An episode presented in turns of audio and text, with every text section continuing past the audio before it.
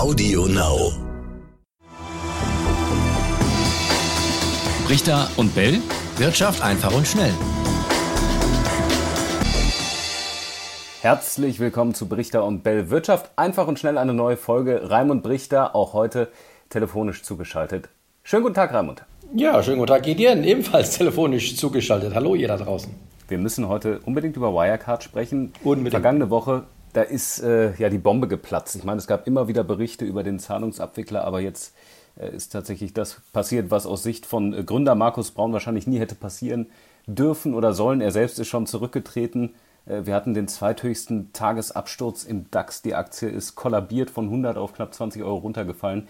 Und das wird diese Woche natürlich auch noch spannend werden. Äh, Raimund, was ist passiert?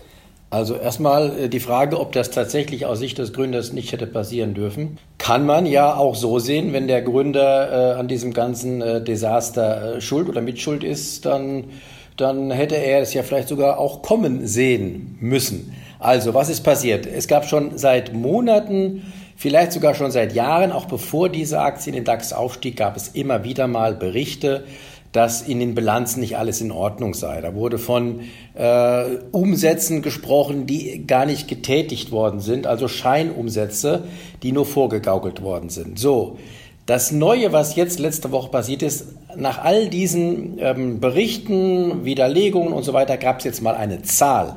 Eine Zahl, die tatsächlich aber dann auch mehr oder weniger ähm, zum Leidwesen der äh, Wirecard-Aktionäre bestätigt worden ist. Und die Zahl heißt 1,9 Milliarden Euro. Das ist eine Riesensumme. Bisher war von keinen Summen äh, die Rede. Das ist eine Summe und diese 1,9 Milliarden Euro, die sollen angeblich laut Bilanz von Wirecard auf Bankkonten liegen. Konkret auf, zwei, auf Konten von zwei Banken in Asien. Nur die Bestätigungen dafür, die waren nicht einzuholen. Noch schlimmer, am letzten Freitag hat eine der beiden Banken gesagt, wir kennen Wirecard gar nicht, die sind nicht unser Kunde. Also, daran sieht man, da ist ein riesiger, offenbar, man muss immer offenbar noch sagen, noch ist ja nichts bewiesen, ein riesiger Bilanzbetrug im Gange. Entweder wurde das Unternehmen betrogen, wie es der Gründer sagt, dass man womöglich ah, Opfer eines ja, ja, ja, ja, ja. wurde. Ja, oder man das, hat selber eventuell. Ja, also nochmal, äh, diese 1,9 Milliarden, die da angeblich auf, auf Konten liegen, die sind ja auch nicht von heute auf morgen da entstanden, wenn überhaupt. Das muss ja schon, äh, sowas baut sich ja, wenn auch, auch über Jahre auf. Und dann zu sagen, wir sind betrogen worden, wir haben das gar nicht gewusst, das, das ist, also, da muss man nur eins und eins zusammenzählen, das ergibt keinen Sinn. Also da, äh, ich weiß, es ist noch kein Gerichtsverfahren, man muss immer ähm, zugunsten des Angeklagten äh, äh, reden, aber hier ist zumindest also die Wahrscheinlichkeit sehr, sehr hoch, dass das Unternehmen selbst diesen Betrug begangen hat. Ich weiß, ich lehne mich hier weit aus dem Fenster. Ich sage auch nicht, dass es so ist. Wir können es nicht nachprüfen. Aber die Wahrscheinlichkeit nach allem, was wir wissen, nach allen Indizien, äh, die ist sehr hoch. Ja, Deutschlands Vorzeige-Fintech hat eine Banklizenz. Dann ist so eine Geschichte, wenn man nicht weiß, wo die knapp zwei Milliarden stecken, natürlich irgendwie auch nochmal so ein bisschen noch schlimmer. zweifelhaft. Sogar eine Bank, genau. Ja. Stell dir mal vor, eine Bank, die nicht weiß, die, die vorgibt, zwei Milliarden auf dem Konto zu haben, 1,9 Milliarden, und äh, wo das gar nicht der Fall ist. Das ist ja dann noch äh, doppelt schlimm. Das ist doppelt schlimm. Es gibt jetzt ganz viele Szenarien. Es gibt das Szenario des DAX-Abstiegs, dass das Unternehmen, was vor, glaube ich, zwei Jahren die Commerzbank verdrängt hat, jetzt schon wieder runter muss. Ähm, Genau. Ja, was würde das bedeuten? Ich meine, wenn, wenn da Betrug im, im, äh, im Spiel war, wird es dann im MDAX besser oder im SDAX? Also das also, ist auch nicht gegeben. Der DAX-Abstieg, der ist, ähm, ich habe mir das mal mit ähm, einem Experten äh, von der Commerzbank äh, ausgerechnet. Dieser DAX-Abstieg ist jetzt erstmal sehr wahrscheinlich. Wir haben ja erst witzigerweise über den Lufthansa-DAX-Abstieg letzte Woche gesprochen. Und da wissen ja die Zuhörer noch, dass es da auf Punkte und Tore wie in der Bundesliga ankommt. Äh, vor allen Dingen eben auf die, auf die Marktkapitalisierung, auf, der, auf den Börsenwert des Unternehmens. Äh, das sind quasi die, die, die Bundesliga-Punkte im übertragenen Sinne. Und äh, dieser Börsenwert ist natürlich, du hast gesagt, die Aktie war bei etwa 100. Man muss dazu sagen, sie war vor einem Jahr auch mal in Richtung 200 gelaufen. Also jetzt war sie bei 100 und ist jetzt am Freitag im Tiefstand auf 20 gefallen, hat sich dann wieder auf 25, 26 erholt. So. Wenn sich diese, dieser Kurs nicht bis äh, der, der nächste Termin äh, für einen DAX-Abstieg wäre äh, Mitte September, ähm, dazu muss in der Tabelle, in dieser DAX-Tabelle, die Wirecard-Aktie bis Ende August, müsste sie wieder im Kurs auf, sage ich mal, mindestens 40 Euro steigen. 40, 45 Euro. Dann hätte sie noch eine Chance, allein von der Marktkapitalisierung drin zu bleiben im DAX. Wenn das nicht passiert, wird sie aller Wahrscheinlichkeit nach absteigen. Aber das ist dann im Anbetracht dieses Skandals wohl das geringere Problem.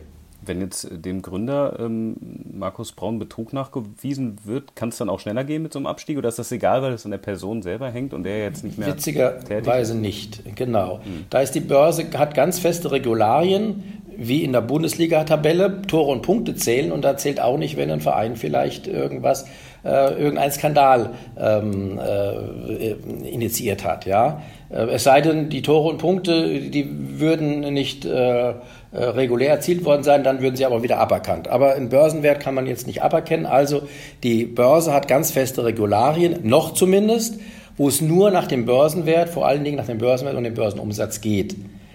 Ähm, es gibt aber tatsächlich jetzt Bestrebungen, dass man sagt, man könnte ja im Hinblick auf diesen Skandal vielleicht auch die Regularien ändern. Aber das wird nicht mehr auf Wirecard dann zutreffen. So schnell geht das nicht, dass man sagt, wenn zum Beispiel ein Unternehmen ähm, nicht fristgerecht seine Bilanzen vorlegt und die letzte Frist ist ja für Wirecard am letzten Freitag ähm, abgelaufen, um die Bilanz fürs Jahr 2019 vorzulegen, wenn das künftig vielleicht auch als Kriterien gelten könnte, wenn ein Unternehmen seine Bilanz nicht rechtzeitig, nicht, nicht mehr bis zu dem äh, letzten Termin vorlegt, dass man dann auch über einen DAX-Abstieg entscheiden kann. Das gilt aber jetzt noch nicht. Das könnte eher für die Zukunft, wenn mal, von Bedeutung sein. Es gibt natürlich auch Übernahmespekulationen. Ähm, sollte das Ganze irgendwie nicht mehr von selber ähm, ja, überleben, sozusagen, das ganze System. Ähm, wer käme in Frage? Natürlich äh, fallen da häufig die Namen äh, China, auch die USA oder vielleicht dann doch die Bundesregierung? Ja, ich habe das auch gehört.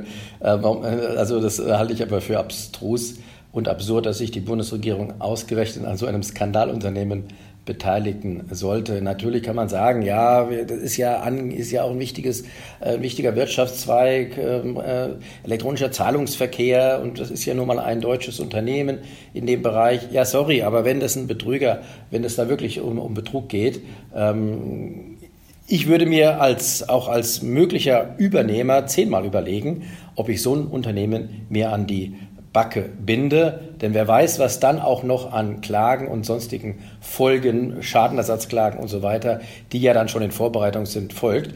Wir haben ja ein Beispiel völlig anderes, aber immerhin Bayer, wie die ähm, äh, den Bach runtergegangen sind, als sie sich ähm, Monsanto an, ans Bein gebunden haben mit den Klagen. Also das würde ich mir, das würde ich mir äh, nicht, äh, äh, das würde ich keinem Unternehmen raten, da jetzt tatsächlich einzusteigen. Braun müssen wir vielleicht kurz mal drüber reden. Ähm der ist ja noch Hauptaktionär, also der hält ja den größten Anteil äh, der Aktien, ich glaube sieben oder acht Prozent. Sieben Prozent, ja. glaube ich, genau. Ähm, wie viel Einfluss hat er denn jetzt noch im Unternehmen? Ja, hoffentlich keinen mehr als Aktionär halt mit 7%, ja, hat er äh, auf der Hauptversammlung Stimmrechte 7%. Punkt. Ähm, ob er sieht im Wenn er verurteilt wäre? Naja, jetzt, gut, dann geht es schon mal weiter. Jetzt äh, ist er noch nicht mal angeklagt. Ne? ja, ja, na klar, das richtig. ist jetzt hypothetisch. Ähm, und, äh, hypothetisch, auch wenn er verurteilt, auch ein verurteilter äh, Aktionär hat natürlich seine, seine Stimmen. Ne? Die kann er dann möglicherweise vielleicht einem anderen äh, Treuhänder übertragen und, und, was auch immer. Aber er ist nochmal mit 7% beteiligt. Ähm, aber diese 7% werden ja auch immer weniger wert. Das muss man auch mal sehen. Ne? Klar. Mhm. Und ob es jetzt tatsächlich zur Gerichtsverhandlung und ob da tatsächlich jetzt ihm auch Betrug nachgewiesen werden kann, das ist jetzt noch fraglich. Ich sage nur, es gibt ein, ein Beispiel, es gibt, äh, alle Fälle sind unterschiedlich, aber es gibt ein Beispiel aus dem neuen Markt. Ich weiß nicht, ob sich da der ein oder andere Zuhörer noch daran erinnern kann, äh, zur Jahrtausendwende ein richtig gehyptes Marktsegment. Da gab es ja auch einige Betrüger. Und da gab es eine Firma namens Comroad, die angeblich Navigationsgeräte fürs Auto herstellte. Ähm, da waren die Vorwürfe ähnlich und die wurden auch ähnlich immer wieder erstmal zurückgewiesen. Äh, da hieß es, ihr habt Scheinumsätze in Asien. Da gab es eine Journalistin, ich glaube der Wirtschaftswoche damals, die sich da sehr intensiv bemüht hat, die extra nach Hongkong gefahren ist und alles recherchiert hat. Und da flog es langsam aber sicher auf. Es war natürlich eine andere Dimension. Ich sage mal, da ging es um 90 Millionen Umsatz das ist äh, eine andere äh, Kategorie, ist viel kleiner. Aber, und letztendlich ist dann tatsächlich der Chef Bodo Schnabel ist dann auch verurteilt worden ähm, zu sieben Jahren Gefängnis. Der hat tatsächlich betrogen und hat Rechnungen und alles andere und vieles andere gefälscht. Und das muss man sich mal vorstellen. Von den 90 Millionen, die angeblich als Umsatz ausgewiesen worden sind, waren tatsächlich nur nachweisbar am Ende anderthalb Prozent. Und der Rest war erstunken und erlogen. Also sowas gibt's. Ich will nicht sagen, dass das jetzt bei Wirecard ähnlich ist, aber sowas gibt's. Es wäre nicht neu. Es wäre natürlich in eine andere Dimension. Und da es ein DAX-Wert ist, nochmal ein, ja, nochmal in einer anderen Kategorie ein Skandal. Und wie gesagt, wir halten fest, Markus Braun hat ja gesagt, das Unternehmen könnte Opfer eines Betrugs geworden sein. Mehr wissen wir bisher ja, noch nicht. Ja, also ja. Ne, da bleiben wir noch bei dem aber, Punkt. Ja, aber. Ja, aber wie, ja, aber, das, aber das, nochmal. Leuchtet dir nicht er ein, ne? Ist, er, ist Firmen, er ist Firmengründer. Er ist Firmengründer und äh, hat auch das Unternehmen von klein auf mit, äh, ja, mit in, den, in den DAX gebracht. Ja, es war ja auch mal äh, ursprünglich noch unter anderem Namen auch im neuen Markt damals tätig. Ähm, und dann zu sagen, ich bin jetzt um 1,9 Milliarden Euro betrogen worden, ich weiß gar nicht, wie das, wie das kommt. Sorry. Gut, lassen wir es mal so stehen. Mutet komisch an. Ja, dann lass uns doch, Raimund, weil wir jetzt schon bei über elf Minuten sind, was für unsere Verhältnisse sehr lang ist. Ähm, ja. Was gibt es denn für Hoffnung jetzt auch für Anleger? Äh, die Aktie ist massiv nach unten gecrashed. Es gibt ja auch äh, Gedanken der Anlegerklagen und so weiter und so fort. Also genau. droht Wirecard auf dem Wege jetzt auch nochmal Ärger? Ja, klar. Ich habe ja gesagt, es gibt dann noch möglicherweise Klagen. Das wird sich alles erst im Laufe der nächsten Monate bzw. auch Jahre dann, dann rauskristallisieren. Äh, man kann nur raten, jedem an Anleger. Also ich, ich rate schon seit langem. Seit die ersten Vorwürfe kommen nach dem Motto, da habe ich gesagt, wo Rauch ist, ist auch Feuer. Lass die Finger von einer solchen Aktie. Hat sich bewahrheitet, ähm, aber gut, äh, ich sage auch jetzt noch, lass die Finger davon. Auch immer als Zocker, als Spekulant kann man sicherlich da auch mal irgendwann noch mal was verdienen, weil solche Aktien schwanken auch stark. stark. Wir wissen ja, die kann, kann sich auch noch mal verdoppeln äh, für kurze Zeit und dann auch wieder fallen. Das geht alles, ist alles möglich, aber für einen seriösen Anleger ein No-Go. Ja, wir sind sehr gespannt. Es wird auf jeden Fall in den kommenden Tagen noch einiges dazu passieren. Ähm, Raimund, erstmal danke für heute und wenn ihr da draußen Ideen oder Fragen habt zu dem Thema, ähm, schreibt uns, wie immer, brichter und bellet.ntv.de. Tut das. Ciao, ciao. Ciao. Brichter und Bell. Wirtschaft einfach und schnell.